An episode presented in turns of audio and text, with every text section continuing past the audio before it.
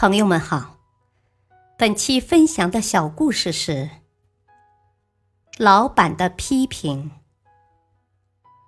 弗雷德·克拉克在宾州的一家公司工作，他对于公司里发生的那件生产部总督辞职事件仍然记忆犹新。那次开生产会议，副总裁提出了一个有关生产过程的管理问题。由于越讲越激动，气势汹汹的他将矛头指向了生产部总督。为了避免在同事面前出丑，生产部总督对这些问题避而不答，这更惹火了副总裁，各种难听的话脱口而出，直骂生产总督是个骗子。工作关系再好，也禁不住这样的破坏。说心里话。那位生产部总督工作能力很强，是个很好的员工，但经过那天的风波，他再也没理由待在公司里了。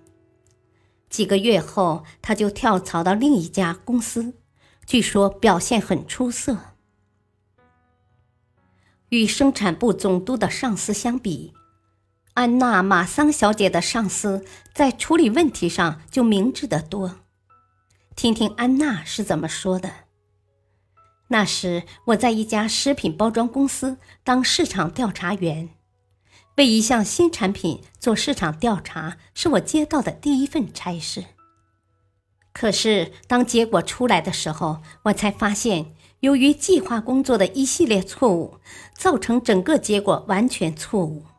更糟糕的是，报告会即将开始，我已经来不及和老板商量这件事了。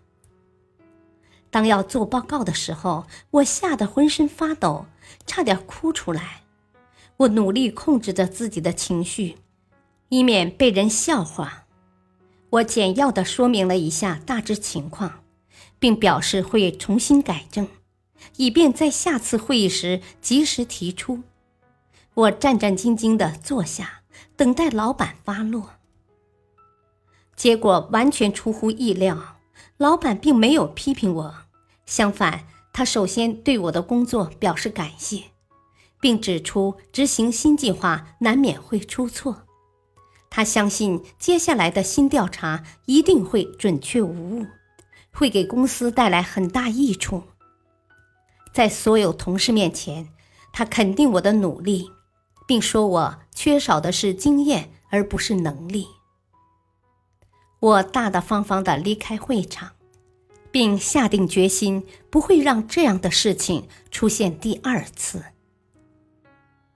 大道理：纵使别人犯错，而我们是对的，也要为别人保留面子。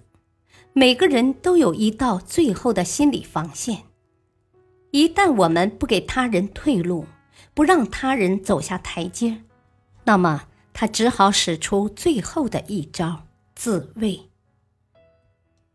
感谢收听，再会。